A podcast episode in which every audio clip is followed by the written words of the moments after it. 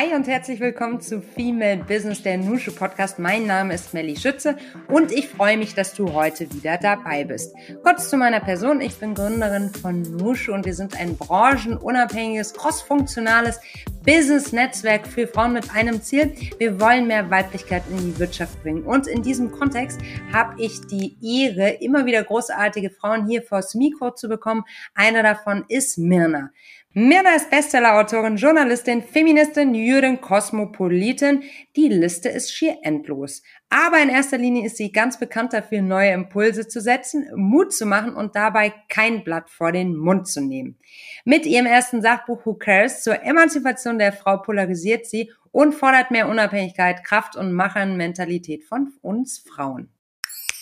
Und hier sind sie wieder, unsere Nushu News aus dem Nushu Kosmos. In wenigen Tagen ist es soweit. Ihr kennt sie wahrscheinlich alle. Die lustigen Haarbänder, die so ein bisschen ausschauen wie früher die Telefonkabel. Ähm, der Name dieser, dieser Haargummis lautet Invisibobble. Und die Gründerin Sophie haben wir im Gespräch zum Thema How to Achieve a Million Dollar Turnover. Und einen Tag drauf, am Mittwochabend, geht es dann in unserem Vertical Nushu Legal um das Thema Equal Pay, Entgelttransparenzgesetz für faire Vergütung. Liebe Mirna, ich freue mich sehr, dich heute hier im Podcast begrüßen zu dürfen. Wie schön, dass du bei uns bist. Hi, hallo, ich freue mich auch sehr. Sag mal, Mirna, wo erwischen wir dich gerade? Ich äh, äh, ja, wischt mich in Berlin an meinem Essschreibarbeitstisch in meiner Wohnung zwischen vielen Terminen, die ich heute hatte. Zwischen vielen Terminen, die wir heute, heute hattest, heute ist Dienstag, es ist jetzt 15.21 Uhr. Ist das eine Mirna Kaffeezeit? Mm, ich muss sagen, dass ich ehrlich gesagt am Nachmittag nicht mehr wirklich Kaffee trinke, weil ich doch relativ früh ins Bett gehe und dann immer Sorgen habe, dass ich dann nicht mehr schlafen kann. Ich bin ein morgens einmal ein Cappuccino Trinker. Wow, wie diszipliniert. Und sag mal, wann gehst du schlafen? Zwischen 21.30 Uhr und 22 Uhr. Das finde ich sehr erstrebenswert. Das ist echt, das macht so viel Unterschied in Bezug auf den nächsten Tag, ne? Hm, ja, ja. Ich stehe aber ja auch sehr früh auf, zusammen mit meiner Tochter um mhm. 6 Uhr und ähm, und da wäre ich sehr, sehr gerädert, wenn ich jetzt zum Beispiel jeden Abend um zwölf oder so ins Bett gehe. Das schaffe ich von meinem Energielevel dann nicht mehr.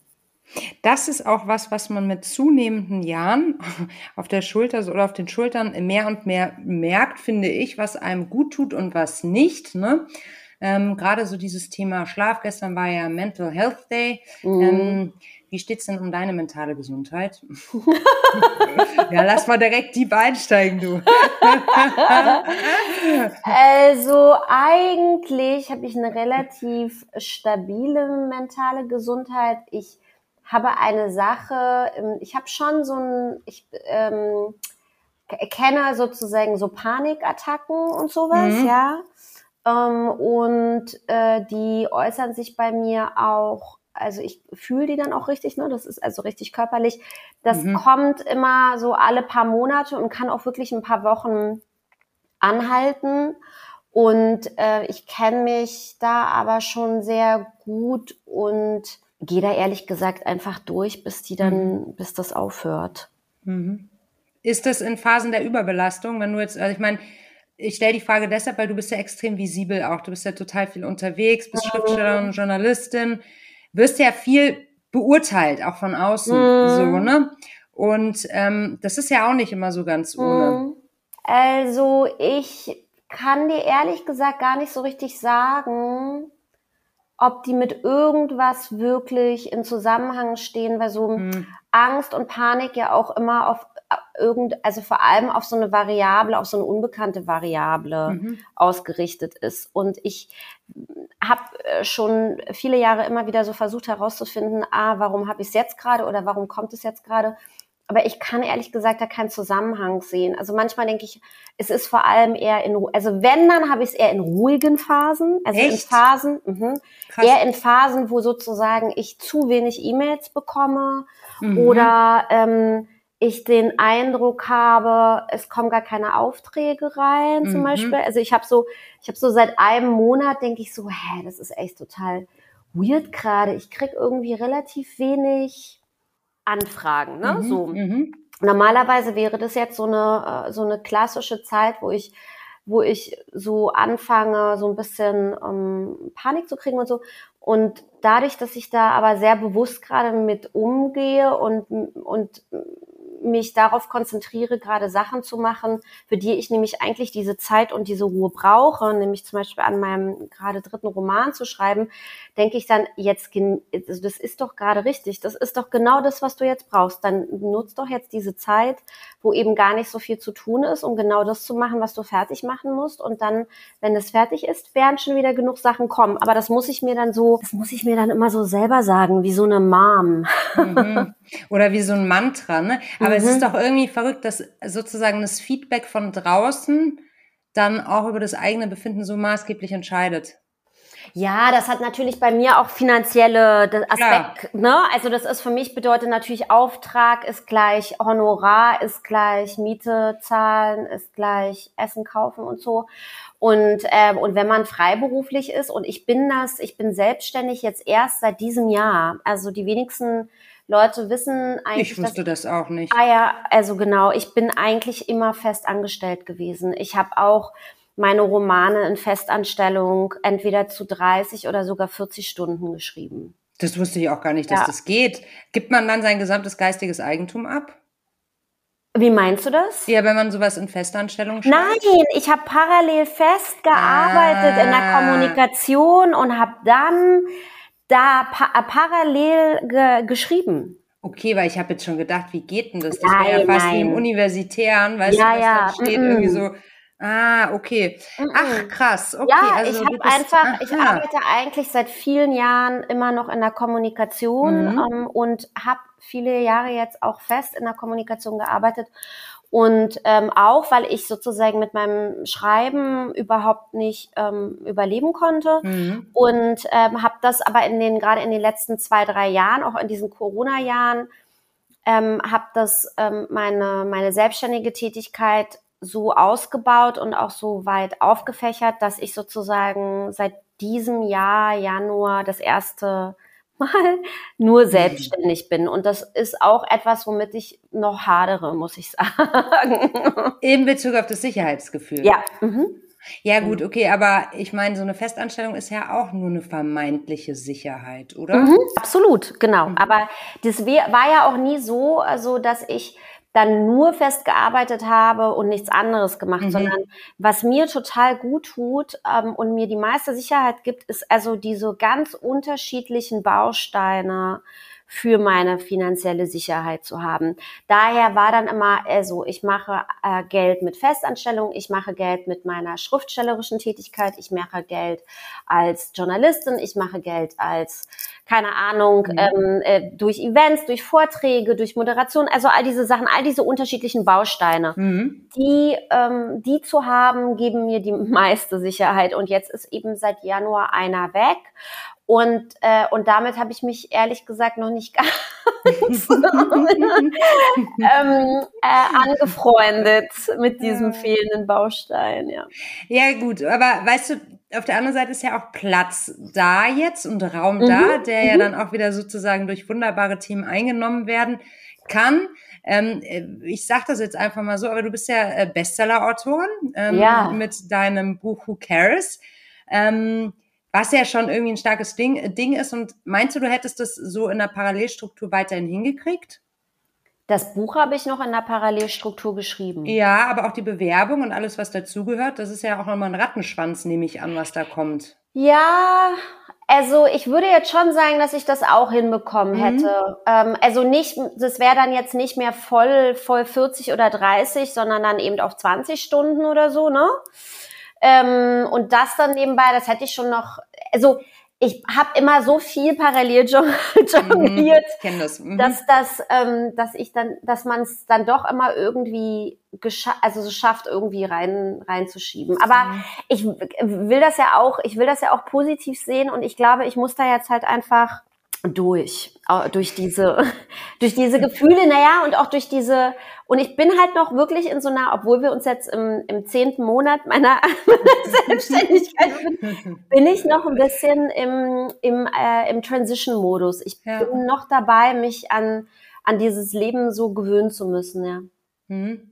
Kann ich gut verstehen. Ich meine, ähm, hat ganz andere Herausforderungen, ist beides sicherlich nicht ohne. Und ähm, ich, ich stelle mir aber die Frage, ob das nicht eigentlich das Modell der Zukunft allgemein ist. Ne? Also, dass ja. wir eine Mischung aus fester Arbeit, aus sozusagen äh, freier Arbeit ja. haben. Ehrenamt spielt aus meiner Sicht ein viel zu kleines, ja. ähm, spielt zu, viel zu kleine Rolle. Ich finde, da sollte es auch viel, sollte es einfach Vorgaben geben irgendwie, mhm. Mhm. wie sehr man sich gesellschaftlich einbringen ja. muss, so, mhm. damit wieder mehr, äh, mehr Wir entsteht. Ähm, was denkst du, ist das die Zukunft? Oder siehst du das ganz anders? Nee, ich würde mir wünschen, dass das die Zukunft wäre. Mhm. Ich glaube auch, dass das richtig so ist. Ich glaube auch, dass das Menschen dabei helfen würde, ähm, in nicht in nicht bei einem einem Job die totale Erfüllung sehen zu müssen. Ja, die Erwartungshaltung genau, ist enorm. Ne? Genau, mhm. das ist eine ab absurde Erwartungshaltung mhm. und ich finde es auch schwierig, dass jetzt sozusagen Unternehmen in der Pflicht stehen, diese Erwartungshaltung auch so total erfüllen zu mhm. müssen. Ich, also ich finde richtig, dass es da Veränderungen gegeben hat, auch im, ähm, im Arbeitsleben und, und, und mit, den, ähm, mit den Bedingungen, die, die da jetzt mittlerweile ja auch gegeben sind und verbessert wurden. Aber ich glaube, es wäre besser für das Individuum, wenn es unterschiedliche, unterschiedliche Bausteine hat. Also ich halte das für einen, ähm, halte das für idealer. Nun leben wir leider in Deutschland und Deutschland ist eben überhaupt kein Land für Selbstständigkeit. Ja. Ähm, also nur mal Beispiel Kredite oder sowas. Ne? Mhm. Also jetzt zum Beispiel einen Immobilienkredit zu bekommen oder sowas. Das kannst du jetzt nicht bringen, ne? Das ähm, ist gar ja. nicht möglich. Also ja. mir würde vermutlich keine Bank zum Beispiel, egal was ich, also ab, ab einer bestimmten Einkommenszahl bestimmt, ja, oder so. Ähm, aber äh, mit einer, mit einer Festanstellung kriegt man sofort einen Kredit. Sofort. Mhm. Mhm. Sofort. Äh, und das ist wirklich bei, ähm, da muss man gar nicht viel verdienen. Ne? Also mhm. da kann man irgendwie mit 50.000 brutto oder so im Jahr nach Hause gehen und sofort wird dir wird dir dann 40.000, 50.000 Euro Kredit hinterhergeschmissen und vor, was weiß ich, vor vier Jahren, vor Corona und so, hätte man auch locker noch einen Immobilienkredit bekommen mit so einem, mit so einem Gehalt. Das wäre nicht so, wenn man selbstständig ist. Da hast du völlig recht. Ich glaube, da gibt es ganz schön viel zu tun, aber ich glaube, es fängt schon in der Schulbildung an. Ähm, da hatte ich auch vor ein paar Tagen mit, äh, mit einer äh, Person drüber sinniert, dass es einfach so absurd ist, wenn wir über Bildung sprechen, ne? dass wir viel zu wenig darüber sprechen, auch alternative sozusagen Wege aufzuzeigen und da auch mit ja mit klassischen Rollenvorstellungen, also jetzt mhm. nicht nur genderwise, sondern auch traditionswise zu brechen, so ne und da ist noch ganz schön viel Luft nach oben, sehe ich ganz genauso. Absolut. Du hast vorhin ähm, so in Bezug auf die Schilderung deines aktuellen Status quo so mit ähm, ein, zwei Worten jongliert, die würde ich gerne jetzt nochmal aufnehmen. Eins davon war Angst, mhm. ein Begriff. Und du hast es vorhin, wie hast du es definiert? Die Angst vom Unerwarteten. Mhm. Ja, und ähm, da würde ich gerne noch mal ein bisschen näher drauf eingehen, gerade im Hinblick auf dein Buch Who mhm. Cares. Mhm. Da sprechen wir oder sprichst du ja im Endeffekt sehr doll oder du, du, du sprichst darüber, du schreibst darüber, dass ähm, wir Frauen auch mehr wagen sollten, aus der Opferrolle raus und in die Handlung kommen sollten. Kann man das so sagen? Habe ich Absolut, das? ja. Genau. Und wenn wir jetzt über Angst sprechen, Mut ist ja so ein Buzzword der Stunde. Irgendwie mhm. Frauen sollen bold sein und es muss mutig sein. Und ich denke mir immer so, für mich hat es auch voll viel mit Zumuten zu tun. Mhm. Also was wir uns gegenseitig zumuten, dass wir da eigentlich viel mutiger werden sollten. Nicht indem wir uns ein Herz nehmen sollten, unsere, keine Ahnung, zum Beispiel Gehaltsforderungen vorzubringen, sondern indem wir auch uns selbst mehr in die Pflicht nehmen. Mhm. So. Mhm. mhm. Das Thema Angst, welche Rolle spielt das aus deiner Sicht in diesem Kontext? Also ähm, äh, die ganz viele äh, haben, glaube ich, ein sehr romantisierten, eine sehr romantisierte Vorstellung von Mut. Mich hat auch, ich war letztens in einem Panel, da hat man mich auch gefragt, ähm, was ist Mut oder oder irgendwie sowas, ne? Oder mhm. ähm, und äh, und habe ich auch gesagt, Mut ist der Moment, wo man die Angst überwindet. Mhm. Also Mut ist auch nicht unbedingt was, was Spaß macht und angenehm ist. Und, äh, und Mut ist nicht leicht und Mut ist nichts, was ist nicht wie so ein, ist nicht wie so ein, ist halt kein Wellness, ne? So. Mhm. Und, ähm, und diese, diese diese Angst zu überwinden, egal was das für eine Angst ist. Ich habe ja auch beim Schreiben zum Beispiel Angst, ne? Mhm. Äh, Angst, nicht gut genug zu sein oder so. Ich arbeite gerade an einem Roman, ja. Ist mhm. der überhaupt gut? Ist es gut? Ist es gut, was ich jetzt? Ist das Kapitel gut? Ist der Satz mhm. gut? ist das überhaupt mhm. gut, ne?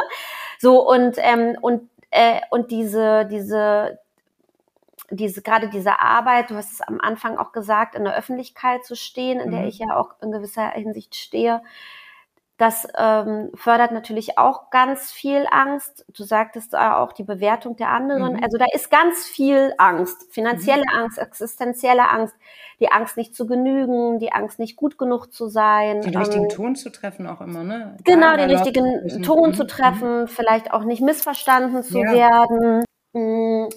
Ähm, aber auch zum Beispiel ähm, die Angst davor, nicht etwas ähm, äh, keinen positiven Impact zu leisten, weil mhm. das ist ja eigentlich mein Ziel. Ne? Mein Ziel ist ja nicht zu entmutigen, sondern äh, zu ermutigen. Mhm. Und, ähm, und, und, und es braucht in so einem Leben, wo, äh, wo ganz viel Angst existiert, braucht es eben ganz viel Mut, um die, um das zu überwinden, um dann all diese Sachen ja auch zu schaffen. Ich hätte auch meinen ersten, äh, ersten Roman nie geschrieben, hätte ich nicht die Angst überwunden, davor niemals einen Roman schreiben zu können. Mhm. Mhm.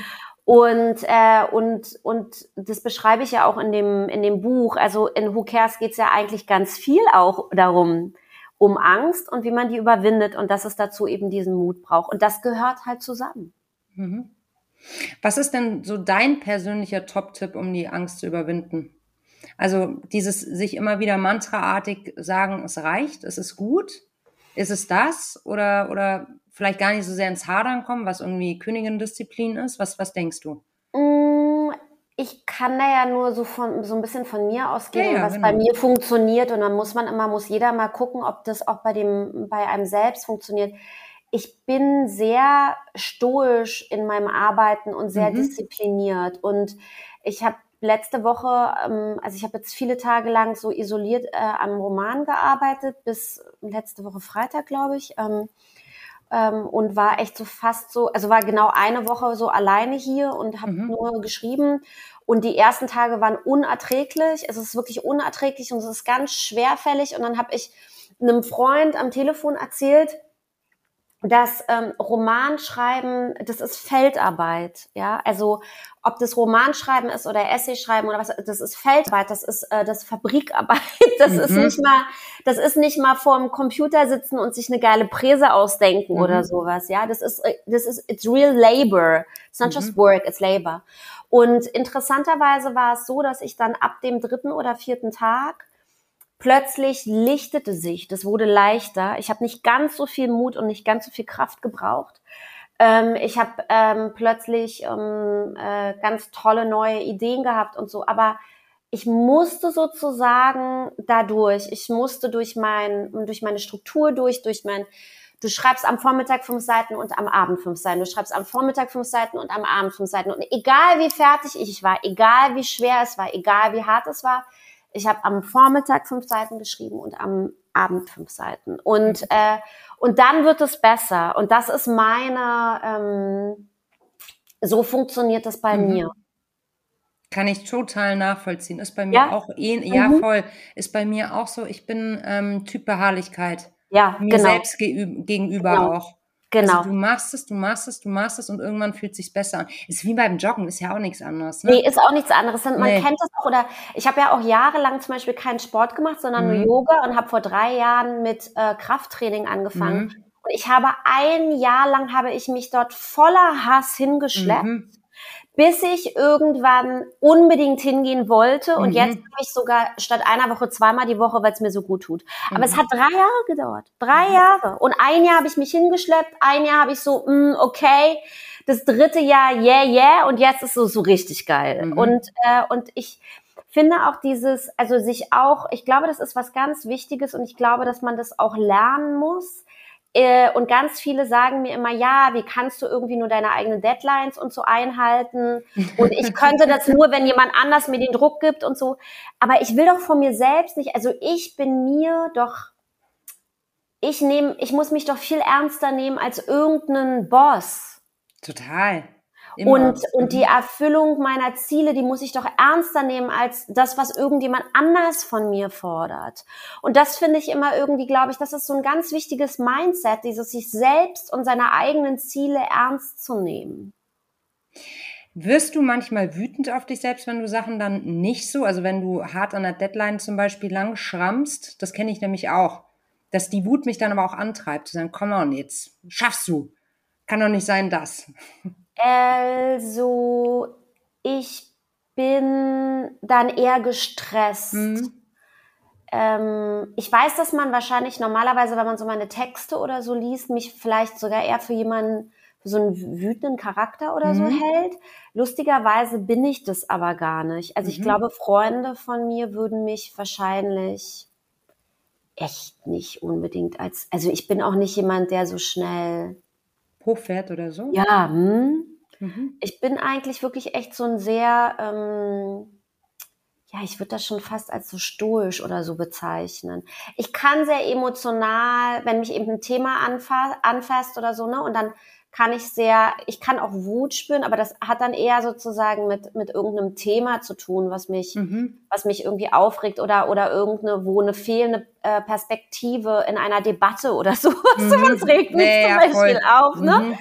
Und da kann ich auch wütend werden, aber ähm, ich bin das, ich glaube auch Etta, wenn man Etta irgendwann interviewt, dann würde die, glaube ich, niemals sagen, ich war irgendwie so eine wütende Mutter. Ich bin echt eigentlich so eine ganz, klar bin ich auch mal so genervt oder so, sag, Alter! Aber ich bin sehr, äh, ich bin eigentlich wirklich sehr ruhig, mhm. muss ich sagen, ja. Ist Wut was, was uns als Frauen nicht aber doch immer mal wieder voranbringen wird? Also ich denke mir das so häufig. Es gibt so viele Zustände, wo wir einfach so wütend werden sollten. Aber mhm. irgendwie werden wir es nicht. Irgendwie werden wir es nicht. Oder wir werden es schon aber nicht im großen, lauten. Weißt du, wie ich meine? Ich glaube, man muss sich immer fragen, ähm, äh, wie, wie, also Wut, Wut, äh, also führt Wut zu konstruktiven Ergebnissen oder ist das nur destruktiv? Ne? Also oder was resultiert sozusagen, ähm, wenn ich ein wütendes Gefühl habe ähm, und ich ähm, mache daraus zum Beispiel irgendwas Konstruktives oder so, bin ich dann wirklich noch wütend oder versuche ich eigentlich lösungsorientiert zu sein? Für mich ist die Frage immer, schaffen wir mit Wut wirklich Veränderung oder ist Wut ein Auslöser, äh, die, der dann zu einem eher lösungsorientierten Handeln führt? Und ich glaube, gar nicht so sehr, dass man jetzt zum Beispiel Frauen äh, abspricht, wütend sein zu dürfen oder so, sondern ich glaube, wir müssen aufgrund von ja auch ähm, gesellschaftlichen, aber auch biologischen Gegebenheiten eher in die Lösung gehen. Wir müssen ja irgendwie gucken, wie retten wir unser Kind, ne? sozusagen. Das ist immer sozusagen, wie retten wir dann, oder und wenn es das Ei ist, was mm, sagen, mm, so ja. Und dafür muss man, kann man eben nicht in den Krieg ziehen, sondern man muss den Krieg befrieden. Und das, ähm, das denke ich immer, führt vielleicht, und ich finde das ehrlich gesagt aber auch ganz positiv an Frauen, dass die, dass die, ich finde Frauen übrigens auch lösungsorientierter als Männer. Da würde ich jetzt nicht widersprechen. Ich finde, Wut setzt Energie frei. Und wenn man sie, also ich bin da völlig bei deiner These, bin aber bei zweitem Ansatz, also das dann, das muss dann kanalisiert werden. Aber dann ist das ein guter, guter Treiber, finde ich, auch für Wandel mhm. und für das mhm. Finden von Lösungen. Mhm. Hm, wenn, wir hatten es vorhin kurz gesagt, wenn du sagst, wir sollten so ein bisschen rauskommen aus der Opferrolle und ähm, weniger Gänsefüßchen meckern, was genau meinst du damit? Welche Verhaltensweisen fallen dir da so ein? Also für mich ist ja erstmal die Frage, warum man sich überhaupt in einer Opferrolle verortet. Die ist ja nicht, also ich sehe die sozusagen nicht von Geburt gegeben, ne, so, sondern ähm, wir, ähm, wir, wir leben natürlich in einer Gesellschaft, in der es immer noch auch Unterschiede gibt, Geschlechtsunterschiede, gibt aber auch Klassenunterschiede, ja und ähm, wo jetzt nicht alle ähm, in einem ähm, in einer in völliger Gerechtigkeit ne, ähm, ähm, miteinander leben.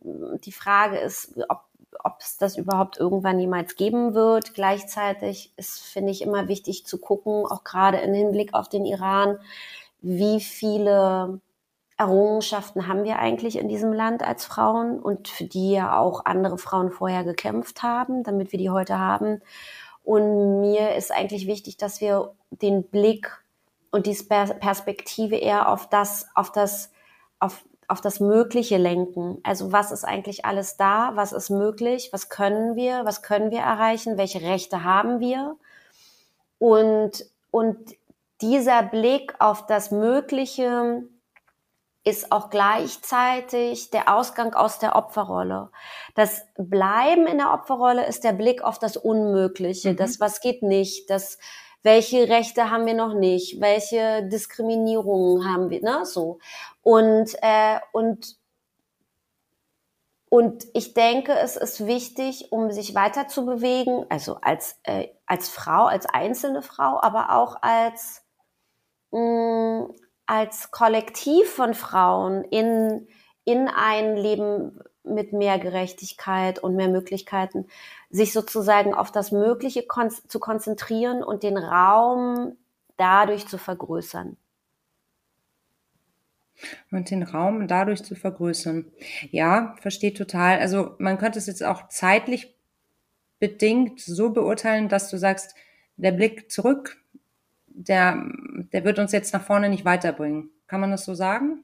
Ja, ich bin gar nicht so jemand, der zum Beispiel den Blick zurück schwierig findet. Ich finde mhm. zum Beispiel den Blick zurück total, total wichtig, um, mhm. äh, um zu verstehen, warum der Blick nach vorne so notwendig so ist, ist, um ja, sich fortzubewegen. Mhm.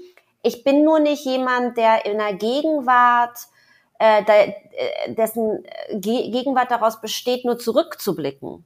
Mhm. Ja, und, äh, und ich finde auch wichtig, dass man verstehen muss, dass mh, mm, sich sozusagen in einer, in einer eher ähm, rückwärtsgewandten ähm, äh, Gegenwart zu befinden, wo irgendwie alles unmöglich ist.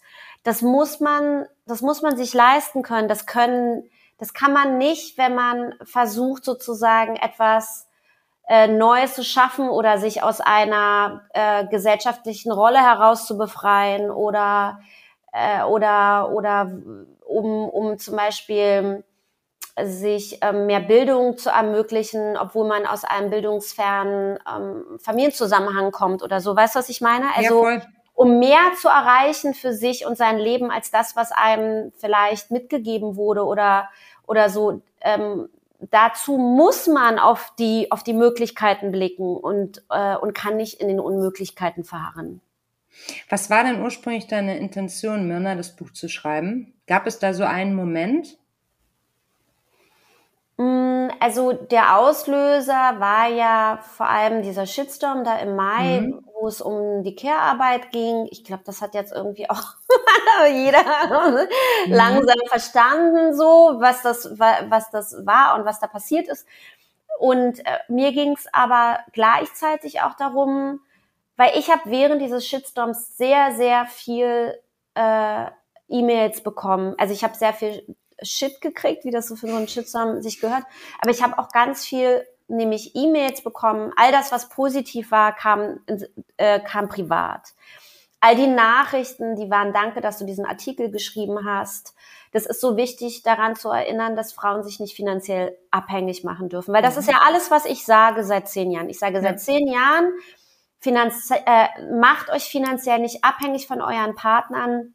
Und das ist nicht nur ungut für eure Beziehung, es ist ungut für euch als Frauen und es wird vermutlich äh, ähm, in, zu, zu, sehr, zu ganz großer Wahrscheinlichkeit in Altersarmut äh, führen äh, und, äh, und schafft einfach, ist einfach schlecht. Es ist auch ja. nicht emanzipiert und, ähm, äh, und die großen äh, Feministinnen vor uns haben alle, alle, alle dafür plädiert, sich finanziell unabhängig zu machen. Ökonomische Unabhängigkeit war das A und O jeder Frauenbewegung.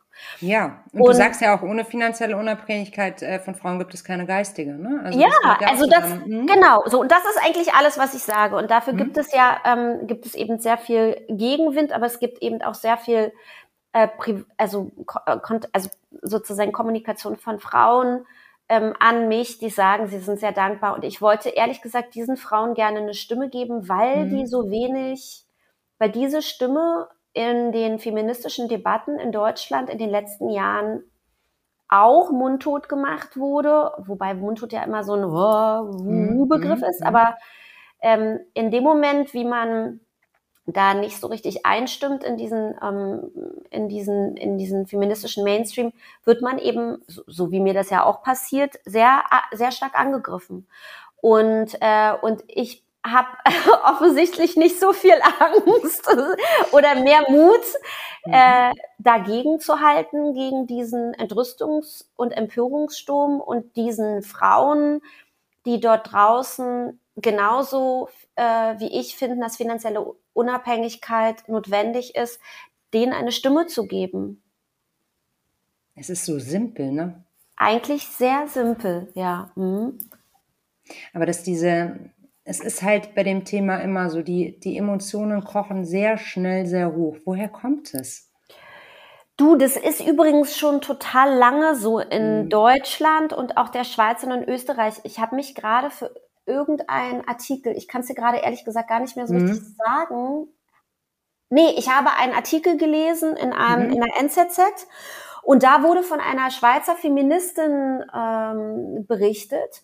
Und dann habe ich, und ich kannte die vorher nicht, die hat nämlich auch für die ökonomische Unabhängigkeit plädiert. Mhm. Äh, und dann habe ich mir mal äh, alles zu ihr durchgelesen und die ist fertig gemacht worden, die Frau. Was hat sie gesagt? Auch, schon, auch ja, die hat auch nur gesagt, nur ihr müsst arbeiten gehen, wir brauchen, äh, äh wir, wir äh, brauchen Betreuungseinrichtungen, aber Frauen müssen arbeiten und finanziell unabhängig sein. Mhm. Und man hat die fert so fertig gemacht, äh, das war vor so ähm, äh, 80 Jahren, 90 Jahren, mhm. ähm, dass, die, äh, dass die sich völlig zurückgezogen hat und, äh, und, und auch nicht mehr publiziert hat. Und das ist schon interessant, das äh, ist etwas, was sehr deutsch-spezifisch ist. Das äh, ist etwas, was nicht zum Beispiel in Frankreich passiert. Mhm. Auch in England arbeiten Frauen ne, und so ist das alles ganz normal. Das ist ein sehr äh, spezifisch deutsches Problem und ähm, ähm, und sicherlich könnte man da jetzt noch mal eine Stunde drüber reden, woher das kommt das muss man, glaube ich, auch äh, historisch kontextualisieren. Das schaffen wir heute nicht mehr. Mhm. mhm. Aber man muss mitbedenken, dass das ein Phänomen ist, was sich nicht überall finden lässt und dass man das auch als Phänomen begreifen muss, dass da so stark drauf reagiert wird. Ja, lassen wir jetzt einfach so stehen, weil ich finde, es ist, also ich bin da ganz bei dir.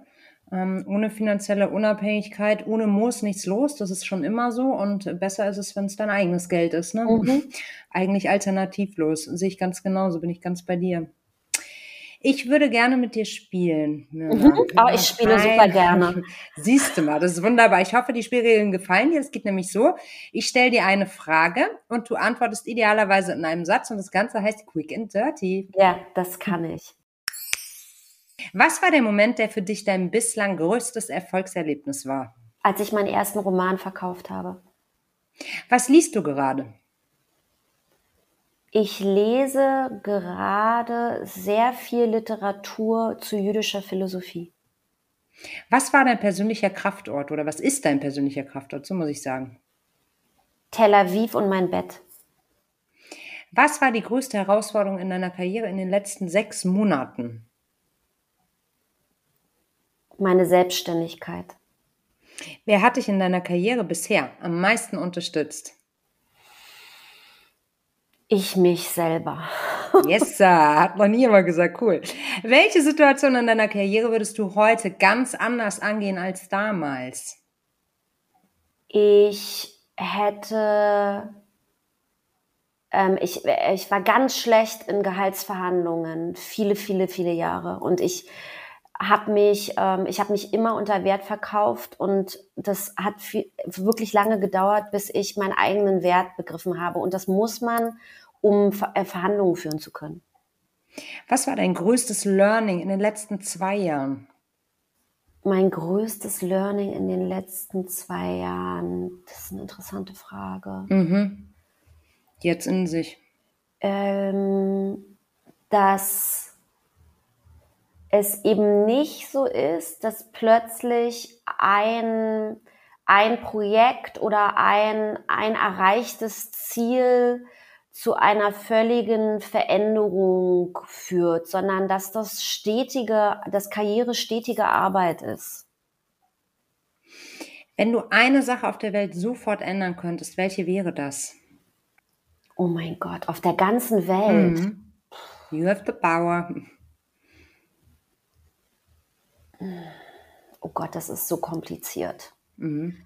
Also man, klar, wenn jetzt alle sagen, alle sagen irgendwie Hunger auf Erden und so, aber so funktioniert halt die Welt leider nicht. Es geht ja nur so ähm, ganz klar, was ist das Erste, was dir in den Kopf kommt? Bauchgefühl. Das Erste war ähm, Beschneidung von Frauen mhm. verhindern. Mhm. Wie ist deine Definition von Feminismus und bist du Feministin? Ich bin dann Feministin, wenn Feminismus bedeutet, ähm, dass Mann und Frau gleichberechtigt, aber nicht gleich ihre männlichen und weiblichen Seiten, die sie beide in sich tragen, spielerisch miteinander ausleben und sich dafür gegenseitig schätzen.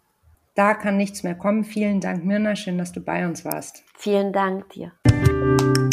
Ja, das war wieder Female Business, der Nushu Podcast für diese Woche. Tu uns doch einen riesen Gefallen und lass uns eine Bewertung da. Fünf Sterne machen uns so richtig glücklich und geben unseren Themen noch mehr Sichtbarkeit und Hörbarkeit.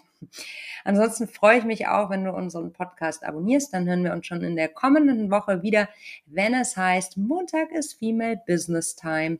Aber auch ansonsten jeden Tag der Woche. Also zumindest bei uns im Nushu Kosmos. Tschüss, ich bin Melli und wir hören uns in der kommenden Woche.